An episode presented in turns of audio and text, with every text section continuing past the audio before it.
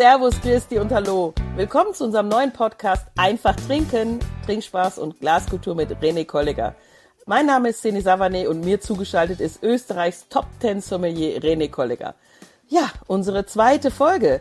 Und aus der ersten sind wir den Zuhörern noch schuldig, wo du denn jetzt genau deine Gäste berätst zum Wein und auch damit bespaßt. Das darf man bei dir schon sagen, mit deinem Schmäh. Ich grüße dich und habe die Ehre aus der Südsteiermark. Es ist ähm, ein wunderschönes Wetter bei uns. Ähm, ich bin der Sommelier am Weingut Meitz. Das Weingut Meitz ist an der südsteirischen äh, Weinstraße zu Hause in Ratsch. Und wir sind jetzt mit unserer Lese am Ende. Ihr seid schon fertig? Das ist immer die, die entspannendste Komponente vom ganzen Jahr, weil das ist pures Adrenalin wenn der erste Lesetag ist und dann eben die Lese durchgeführt wird, jeden Tag tut sie so viel, da ist Bewegung am, am Weingut und wir sind seit letzter Woche Donnerstag offiziell fertig. Oh. Wahnsinn. Da war ich ja ein bisschen zu früh da. Ich war ja bei euch im Spätherbst oder Spätsommer, kann man sagen. Ich liebe die Südsteiermark. Also bitte für alle, die noch nicht da waren. Es ist eine der schönsten Regionen dieser Welt ähm, Weinregionen auch. Das glauben immer viele nicht, weil sie natürlich die Toskana und was weiß ich was im Kopf haben. Aber ich bin nun mal wirklich viel gereist. Ich habe Weinregionen gesehen. Ich habe die schönsten Plätze, einige der schönsten Plätze, schönsten Inseln dieser Welt gesehen. Aber die Südsteiermark ist ein absoluter Sehnsuchtsort. Wir werden da noch viel, viel drüber berichten, weil du natürlich jetzt zufälligerweise auch dort bist und da wirkst als Sommelier. Ähm, und wenn ihr jetzt quasi die, die Lese schon beendet habt, ist das dann schon etwas, was den Wein aus der Südsteiermark ja vermuten lässt? Also das Weinjahr 2023, die Ernte, die Weinlese 2023, kann man da schon Vorhersagen treffen nach diesem, ja, doch, äh, ich sag mal, Jahr mit Auf und Ab, mit Höhen und Tiefen, kann man schon was sagen, wenn man jetzt so früh, ist es jetzt früh, mit der Lese fertig ist? Ja, also 2023 war sicher eines der arbeitsintensiveren Jahrgänge. Es gibt ja keine schlechten und keine guten, ich meine, es gibt sehr gute mhm. Jahrgänge, mhm es gibt inzwischen keine schlechten Jahrgänge mehr. Es gibt nur arbeitsintensivere Jahrgänge und so wie heuer, es hat halt alles zusammenpasst. Wir hatten Hagel, wir haben Regen ohne Ende, wir haben Vermurungen, wir hatten Hitze, wir haben alles, was die Welt hergibt und am Ende des Tages haben wir so ein Traummaterial, das sehr gut ist. Wie gut das Ganze ist, bin ich ehrlich, weiß ich immer nur, wenn es durchvergoren hat und wenn dann der erste Wein kommt und ähm, dann werde ich das Ganze kosten und werde dann schauen, wie, wie gut die Qualität mhm. ist. Der Wolfgang weiß natürlich in der, im Prozess schon, wo eine Reise hingeht. Ähm, in dem Stadion, also in dem Stadion, wo die Weine jetzt sind, kann man nur eins sagen, es wird für mich ein Zacken weniger Fruchtaromen werden. Es wird ein sehr kräuteriger Jahrgang, ein sehr würziger uh. Jahrgang. Also es, jeder, der Frucht sucht, wird ein bisschen mehr suchen müssen, aber es wird ein sehr kompakter, würziger Jahrgang. Oh, da werde ich, da werde ich doch dann, glaube ich, relativ bald wieder auf Weinreise gehen, weil das hört sich an, als wenn das so in meine Richtung geht. Da kommen wir später noch zu. Äh, Frucht ist mir zum Beispiel beim Weißwein dann gar nicht so wichtig, aber klar, die Sauvignon Blanc-Liebhaber, die äh, dann die ganzen Aromenspektren suchen, die werden dann, wie du sagst, ein bisschen mehr schauen müssen. Ähm, aber ja, es ist ja ganz spannende Zeit. Ich, ich wäre jetzt wirklich gerne bei euch. Ähm, dass ihr jetzt schon fertig seid, ist es normal, in Anführungsstrichen, wenn man das Wort normal überhaupt äh, nehmen darf? Es ist ein normales Jahr. Man hat nur schauen müssen, die Lesemannschaft, die wir heuer hatten, hatten das waren natürlich ähm, wesentlich mehr Hände. Bei uns ist ja in der Südsteiermark im DRC-System, was das alles ist, das werden wir auch einmal erklären. Genau. Äh, verpflicht, verpflichtend mit der Hand zu lesen.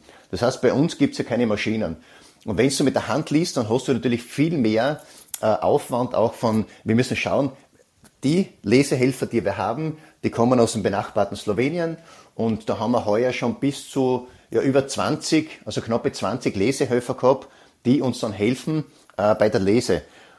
Heuer, wenn du eine, eine Traube runtergeschnitten hast, hast du sehr viel putzen müssen. Das heißt, bei uns kommt dir nur das absolut beste Traumaterial in den Keller und da war halt einiges, was eben durch den Regen mit Pernospora, durch den Hagel äh, angeschlagen war Und dann ist halt aus einer ganzen Beere oder aus einer ganzen Traube wahrscheinlich nur ein Drittel überblieben. Mhm. Das heißt, von der Menge her wird es heuer nicht das Menge reichste Jahr sein, wobei Menge für mich immer relativ ist. Die Qualität ist immer das Wichtigste und die Qualität ist, glaube ich, schon richtig gut. Und eines ist noch ganz wichtig, was ist Sauvignon Blanc oder was sind Rebsorten? Rebsorten schmecken immer so, wie es der Weingarten und das Jahr hergibt. Deswegen trinke ich so gern Wein oder liebe Wein, weil Wein jedes Jahr einen neuen Charakter hat. Und sonst wird man alle Cola trinken, weil Cola hat jedes Jahr das, denselben Charakter oder jeden Tag. Und Wein gibt halt jedes Jahr was Neues vor. Und in diese Welt einzutauchen, in die Weinwelt, die jedes Jahr sich neu erfindet, das ist eigentlich das richtig Coole an unserem Beruf. Ja, ja, absolut. Also es ist ja auch jedes Mal ein, äh, ein, ja, ein, ein Zeitraum, also dieser Spannungsbogen von der Ernte bis dann ja zu dem Moment, wo du als Sommelier deine zukünftigen, ich sag mal, Produkte damit, womit du arbeitest, ähm, verkosten kannst. Das ist äh, so eine Wartezeit, wie, ich sag's jetzt mal ganz ganz banal, wenn der Kuchen im, im, im Ofen ist und ich nicht weiß, ob er, ob er gelingt oder wie er gelingt und ob zu viel Zucker oder was auch immer, ähm, musst du auf den, auf den Wein warten. Und, und wie ist es dann? Hast du zwischendurch dann irgendwie die Möglichkeit, doch mal was zu verkosten oder, oder wie lange dauert es dann, bis du jetzt dann den ersten Wein verkosten darfst? Ich, meine, ich muss jetzt nur an zum Einhaken die Nerven, was der Wolfgang Meitz hat, die Nerven oder, oder alle Weinbauern auf dem Planeten, die Nerven hätte ich überhaupt nicht. Ich, meine, ich, ich auch nicht, deswegen kann ich auch nicht backen. Na, ich kann das nicht, diese Zwischenphase. Ich kann nur aber, kochen mit Abschmecken und irgendwas noch retten und so, aber ich kann nicht warten und schauen, ja, wird's vielleicht was. Und da geht's ja um Millionenbeträge. Das ist da geht's, fertig. Da geht's um Existenzen. Ja. Weil du hast nur eine Chance im ganzen Jahr und du musst einmal den richtigen Lesezeitpunkt erwischen, damit du das Beste rausholst. Ja. Und äh, diese Entscheidungen zu treffen, also da beneide ich keinen Winzer, weil ich bin immer nur der Gescheide, was die fertigen Produkte verkaufen darf. Und natürlich, das machen wir jetzt natürlich auch, also ich koste die Säfte von Wolfgang. Also sobald es in der Presse drinnen ist, verfolge ich den Weg mhm. vom Saft über den Sturm. Meine, jetzt ist ja zurzeit ähm, Chaos in der Südsteiermark, weil die ganze Welt kommt zum Sturmtrinken. Und Sturm ist ein halbvergorener Wein, der halt eine wunderschöne Süße drin hat. Und das ist halt ähm, ein Getränk, das halt fantastisch ist. Dazu gibt's immer Kastanien und, der, und die Südsteiermark ist halt überschwemmt zurzeit von Sturm- und Kastaniengästen, was ja auch dazugehört. Also das, das Thema Tradition, ich finde das Wort ja. ganz, ich finde es ja ganz wichtig, weil die Leute freuen sich ja ganzes Jahr schon, dass sie eben den Sturm der Kastanien kriegen. Ist das ein Vorbote auf irgendwas? Natürlich nicht. Also, also man kann, wenn der Sturm jetzt irgendwie schmeckt, kann man nicht sagen, wie danach der Wein wird, also wie dann quasi die Qualität von 2023 sein wird. Nein, das wäre ein Wahnsinn, weil der Sturm hat so viel Zucker drinnen und das ist ein Getränk, ich sage nicht mal Wein dazu, es ist ein tolles Getränk, das einfach erfrischend ist und du hast einen Vorboten vom Wein, der aber eine, eine nichtssagende Aussage hat. Mhm. Weil da ist Zucker, da hast Frucht, das wird ja zum richtigen Zeitpunkt gestoppt, dass es einfach perfekt zum Trinken ist. Ihr in Deutschland habt ihr den Federweißen. Genau, das wäre jetzt bitte schon auch ja. wieder, du hast die Mythen angesprochen in der, in der ersten Folge. Ähm, du hast äh, jetzt mir die super Überleitung gegeben für die Rubrik Mythen, ist denn Sturm gleich Federweißer? Weil diese Diskussion habe ich schon unzählige Male geführt. Jetzt lebe ich in Österreich und äh, habe mit Federweißer quasi nichts mehr zu tun. Aber ist es jetzt das gleiche oder nicht? Es ist dasselbe. Also Sturm und Federweißer. Dasselbe, dasselbe. sogar. Es hat nur der Unterschied vielleicht, äh, der Federweiße hat weniger Süße mhm. und hat vielleicht ein bisschen mehr, bisschen mehr Gerbstoffe drinnen und hat weniger Süße als der Sturm wenn man so will. Aber am Ende des Tages sind es beide ähm, angegorene Weine, die halt sofort auf den Markt kommen und ja, das passt. Okay. Getränke, Getränke, die die Menschheit braucht. Ja, es ist ja so ein bisschen, tatsächlich wird das ja auch, ja, im Marketing und so weiter, das wird halt auch unterstützt, dass da so eine gewisse Nachfragewelle dann über euch hineinschwappt, weil in den Supermärkten und auch so in, in Werbungen sehe ich, jetzt ist Sturm da oder jetzt gibt's Sturm oder natürlich, äh, jetzt ist die Zeit für ein Federweißer mit einem Flammkuchen. Das sind so, so die Phasen, auch eben die Tradition, dass man das jetzt macht. Also ist klar, dass das auch jeder trinken will, aber in Wahrheit, also bei meinem letzten Besuch war es, glaube ich, vielleicht ein Glas Sturm.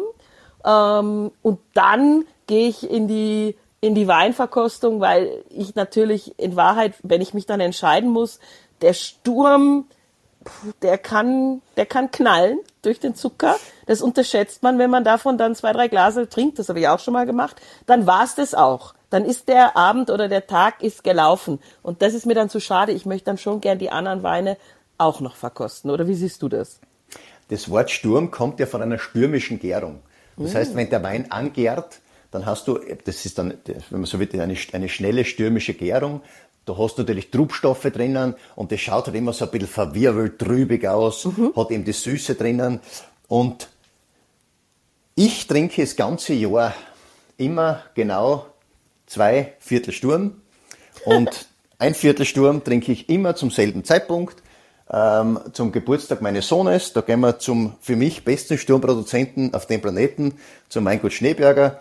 Und dann ja, das sind ja die großen und bekannten, oder? Das, also den kriege ich ja sogar in Tirol im Supermarkt, kriege ich den sogar. Und ich bin auch mit dem Radl schon vorbeigefahren. Wir sind leider nicht eingekehrt. Also auch da war ich schon auf meiner Tour. Das war dann Sausal, so das Eck da rumgedüst mit dem Radl und dann auch vorbeigefahren. Also ich habe schon gesehen, das ist immer so ein gutes Gefühl, wenn man das Weingut schon mal gesehen hat zumindest. Super bekannt und äh, da fahrt, fahrt ihr hin.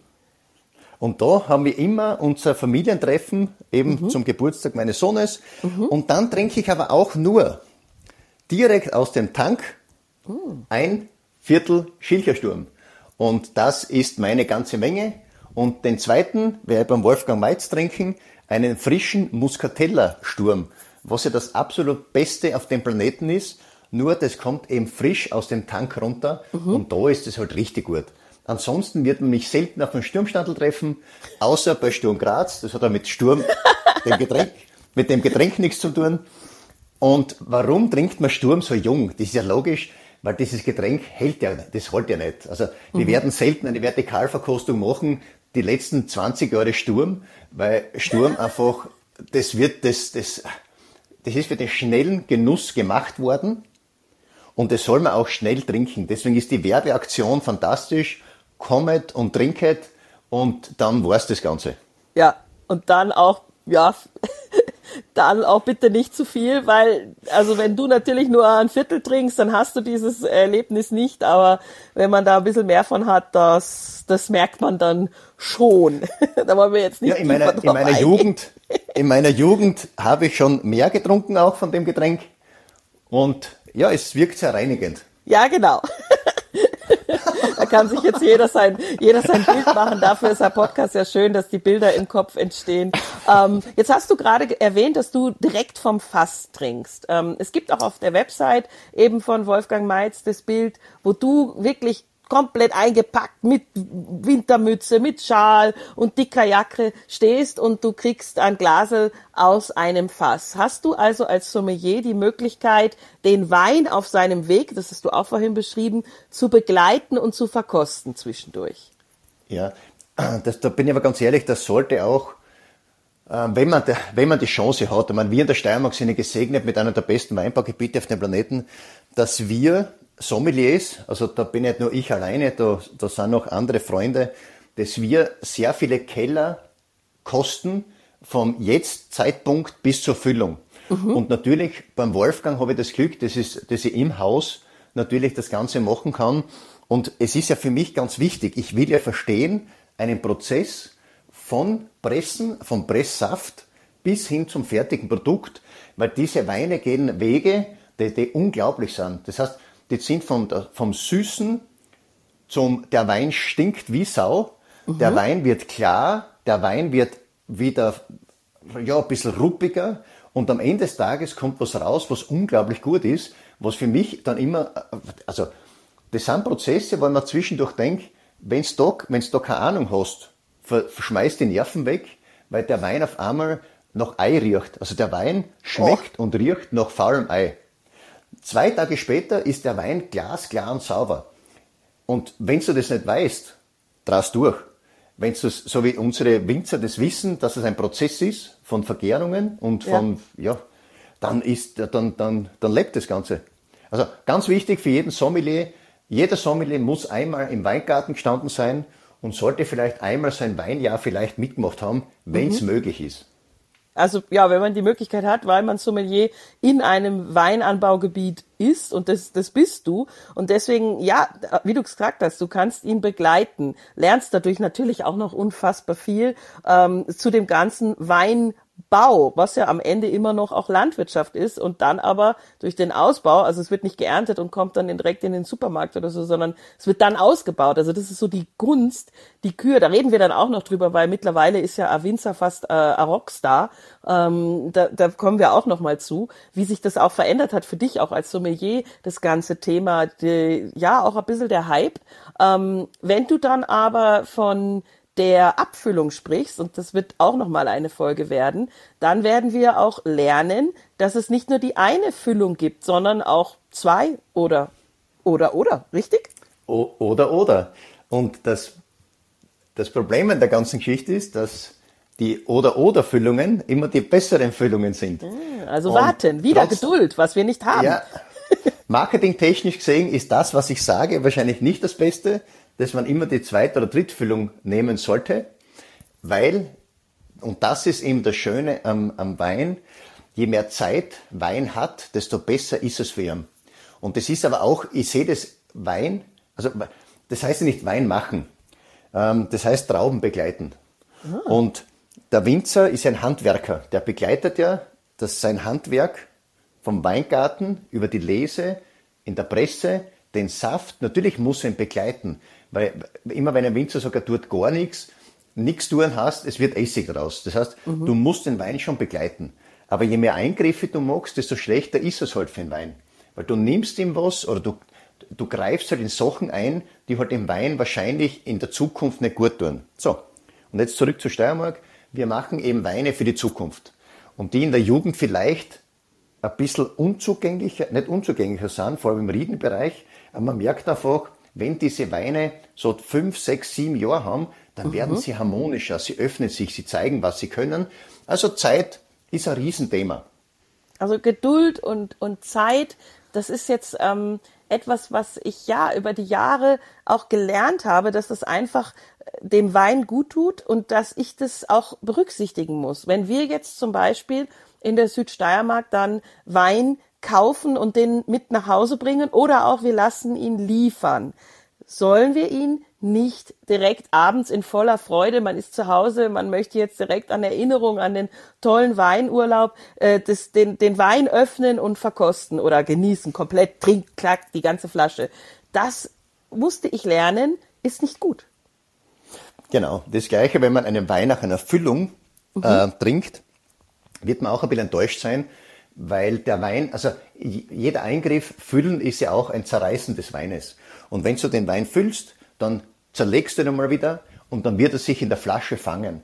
Und genau wie du richtig sagst, der Wein braucht dann einfach einmal, lass ihn mal ein, zwei Tage oder Woche stehen, damit das, der, der ist ja das Gleiche, wenn du einen Jetlag hast. Du kennst ja hinten und vorne nicht aus. Mhm. Und wenn sie, und dann brauchst du mal zwei, drei Tage, bis du mal wieder fit bist. Und das ist beim Wein das ganz Gleiche. Also den Jetlag, was der Wein hat, ist so schütteln Mhm. Und die Vibrierungen, das Durcheinanderbeiteln einfach und dadurch äh, wird er einfach unruhiger. Und wie gesagt, lass ihn ein bisschen stehen und dann trink ihn. Und das Allerwichtigste ist, trink die Weine immer aus den richtigen Gläsern. Ah ja, da werden wir definitiv ein bis, ich sag mal, zwölf Folgen zu machen. das, das, weil das schaffen wir jetzt heute nicht mehr. Das ist tatsächlich etwas, was ähm, ja, das ganze Erlebnis nochmal verändert und dem Wein entweder gut tut oder nicht gut tut. Also ich habe jetzt schon mal gelernt, dass selbst wenn ich auch im, ich sag mal, im, im Supermarkt oder beim Weinhändler meines Vertrauens einen Wein kaufe und ich fahre dann irgendwie noch zwei Stunden mit dem Auto oder ich gehe noch einkaufen zwischendurch oder er steht noch in der Sonne ein bisschen, dann habe ich ihn noch in der Einkaufstasche ein bisschen geschwenkt. Selbst den sollte ich dann nicht abends trinken. Also diese Impulskäufe, ähm, so jetzt schnell noch ein Wein für heute Abend, eigentlich gar nicht so smart, weil wir dem Wein die Ruhe in jeder Phase eigentlich geben sollten. Es ist halt einfach ein Genussprodukt. Ähm, jetzt kam ich aber noch gerade zur Lese, weil wir ja heute uns auch ein bisschen mit dem aktuellen Thema Weinlese beschäftigen. Wir haben es jetzt gehört, wie das zum Beispiel in, in, in, in der Steiermark oder in Österreich generell, dann auch ein bisschen in Deutschland mit dem Federweißer ist. Wenn ich aber wiederum in Südtirol bin, dann ist da zum Törgelen der junge rote Wein. Wieder eine ganz andere Geschichte. Also der, ich sag mal so, dieser Wunsch, den Wein direkt zu trinken, der ist aber irgendwie offensichtlich im Menschen drin, gell? weil das ist nicht der beste, sage ich jetzt mal ganz ehrlich. Ich, ich, muss noch einmal zurück zur Steiermark kommen. Die Steiermark ist ja auch ja. groß geworden mit dem, mit dem Junker. Der Junker war der, ja, das war die Nummer eins in der Steiermark. Und warum ist der Junker eigentlich entstanden? Weil die erste Rebsorte, die in der Steiermark meistens oder immer reif wird, ist der Müller-Thurgau. Und der Grundgedanke war ein so ein nobler Gedanke.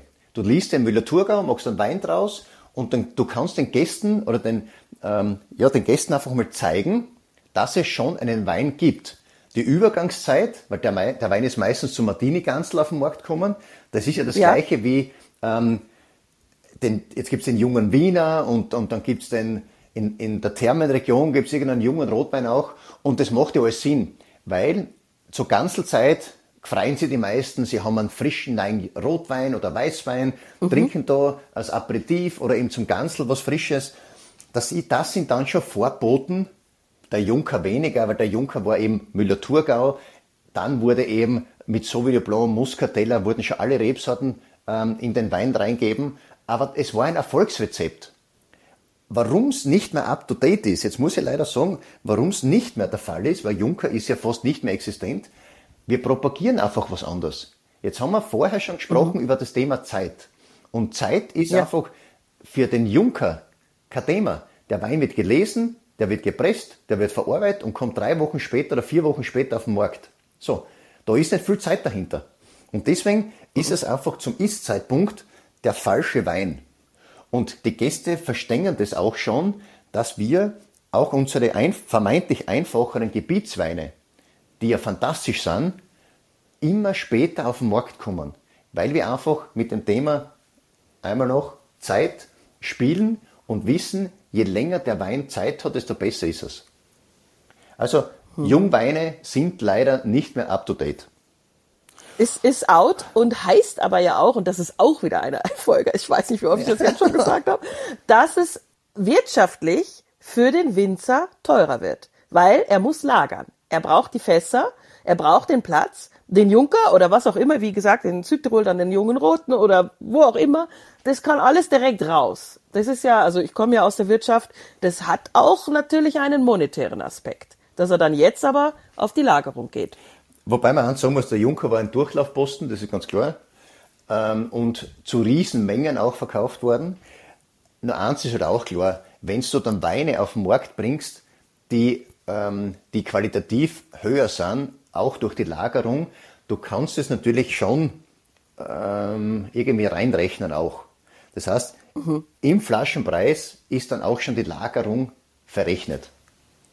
Und ich bin ganz. Genau, also der, der, der Konsument ist natürlich bereit, da haben wir ganz am Anfang mal drüber gesprochen, wenn ich jetzt früher Spanien und so weiter, immer noch, muss ich ja zugeben, also ganz davon los komme ich nicht, ähm, Reserva, Gran Reserva, was auch immer, oder eben auch die ganzen Österreicher, die ich dann im roten Bereich, also Rotweinbereich habe, sind dann doch tatsächlich auch Reserven, ähm, da bezahle ich natürlich mehr dafür, weil ich auch weiß, dass die lange gelagert haben. Also es ist irgendwie für mich eine ganz logische Konsequenz. Wobei die Lagerung ist schon ein, ein wichtiger Aspekt, aber wenn durch die Lagerung dann die Qualität steigt und ja. deswegen ist für mich einmal eines ganz wichtig, für jeden Endkonsumenten, fahrt bitte in die Weinbauregionen, redet mit euren ja. Weinbauern und stellt euch einmal hin auf einem Weinberg oben und schaut mal runter, wie steil das Ganze ist und in welchen Bedingungen da gearbeitet wird, dann ist das Thema Preis auch einfacher zu verstehen. Weil natürlich ist ja. auch bei uns am Weingut das Thema Preis immer ein Riesenthema. Weil es gibt im Wein, äh, es gibt im Supermarkt Wein, der kostet 1,50 Euro und bei uns kostet der Wein dann, ich sage mal Hausnummer 10 Euro. Und sehr viele glauben halt noch immer, dass halt Wein immer dasselbe ist und alles gleich gemacht wird. Das Einzige, was ich immer mache, ich gehe dann raus ins Freie, dann stelle mich mal am Schusterberg oder am Hochstermitzberg hin und sage einmal, die Leute sollen da runterschauen. Und dann sage ich ihnen, dass da alles mit der Hand gemacht wird. Und dann mhm. hat sich das Thema Preis schon erledigt. Also du ja. musst schon den, den, äh, den Endkonsumenten erklären, warum ein Preis zustande kommt was ja nicht unwichtig ist, weil einfach nur eine Zahl hinzuschreiben und sagen, das ist das Beste und das kostet jetzt, ich sage mal 15 Euro, weil viele, viele wissen ja gar nicht mehr, dass 15 Euro viel Geld ist. Und 15 Euro für einen Einstiegswein zu zahlen, das ist schon Ansage. Aber, dann sage ich ihm das Gleiche, dann trinkt halt vielleicht eine Flasche weniger und nehmt einen Wein, der handwerklich perfekt gemacht ist, der auch, wenn man so will, vielleicht nach biologischen oder, oder Demeter-Richtlinien äh, gemacht wurde, wo du keine Angst haben musst, dass du Glyphosate mittrinkst und wo es einfach, ja. was dir gut geht. Und Wein ist Wein, ich trinke ja Wein nicht, dass mir schlecht geht, weil das ist das Nächste. Ich trinke ja nicht Wein, um besoffen zu werden. Ich trinke Wein, weil mich der Wein an sich berührt. Mhm. Und am liebsten wäre mir, wenn der Wein drei Volumensprozent hätte. Das wäre mir am allerliebsten, weil dann könnte, ja, dann könnte ich mehr trinken. Ja, Lass uns einen machen. Ja, ja, ja das geht ja nicht ganz Aber aus. da kommen wir ja noch zu. Da kommen wir ja noch zu. Wir kommen ja noch zu diesen Weinen, die ähm, oder auch zu diesen ganzen Bewegungen, weniger Alkohol und so weiter. Weil ja, ich, ich würde auch am liebsten, vielleicht würde ich sogar nur Wein trinken, ähm, außer natürlich im Hochsommer mit viel Wasser und so weiter, weil äh, ich, ich mag, wie du gesagt hast, auch die Geschichte dahinter. Dann das Thema Weinregionen. Äh, so ein Glas bringt mich zurück in den, in den Urlaub oder in die Erinnerung. Da ist einfach so viel drin. Ach, wir werden da noch viel drüber reden und ja, dann, also das, das spielt alles, spielt wirklich, wirklich alles zusammen. Ich bin froh, dass wir dich da als Experten haben, weil wir haben schon gemerkt, dass das äh, sind Folgen über Folgen. Wir machen noch mal was zum Thema Mythen. Und zwar, da kannst du dich darauf vorbereiten, denn ich glaube, du wirst es vielleicht nicht sofort beantworten können. Mythos steilster Weinberg Europas. Ich weiß nicht, in wie viele Regionen ich jetzt in den letzten Jahren war und immer wieder gehört habe, das ist der steilste Weinberg Europas. Das ist ja irgendwie nicht möglich. Ich, ich, ich erkenne an, dass die alle extrem steil sind. Also wirklich für mich schon fast gefährlich. Ähm, aber welcher ist denn jetzt wirklich, wirklich, wirklich, wirklich der steilste? Das kannst du uns gerne dann in der dritten Folge beantworten oder weißt du es auswendig? Das finde ich großartig. Ich glaube, es ist ähm, an der Mosel in Kalmont war ich, ähm, genau. äh, ein Weingarten, weil das hatte ich irgendwann einmal in der Schule, der steilste Weingarten. Und ich glaube, das ist, oder bin mir ganz sicher, das ist an der Mosel. Was das aber genau, wer das dann genau ist, das werden wir dann beantworten. Genau. Und die anderen Steilen, eben auch gerade bei dir in der Region und so weiter, die werden wir dann mal mit, äh, mit heranziehen. Und ich habe auch noch zwei, drei andere im Kopf, wo ich immer wieder gesagt habe, aber ihr könnt doch nicht auch der steilste sein, weil ich habe auch irgendwas von der Mosel, vom Kalmund, wo ich wirklich äh, mit Schweiß und Angst und äh, viel äh, Zetern durchgelaufen bin. Das war, ich bin so ein bisschen ein Ding mit Höhe, aber ich musste natürlich durch diesen heißen Berg oder Weinberg gehen. Auch das werden wir tun. Wir werden virtuell durch die Weinregion, durch die Weinberge gehen. Ich freue mich schon sehr darauf. Dann, gerade bei so einem Berg wie dem Kalmont, gilt auch wieder, Hauptsache einfach trinken, stay hydrated und denkt an die Elektrolyte. Vielen Dank fürs Zuhören und bis bald. Ciao. Und ich freue mich wieder auf die nächste Folge. Alles ja. Liebe und bis bald.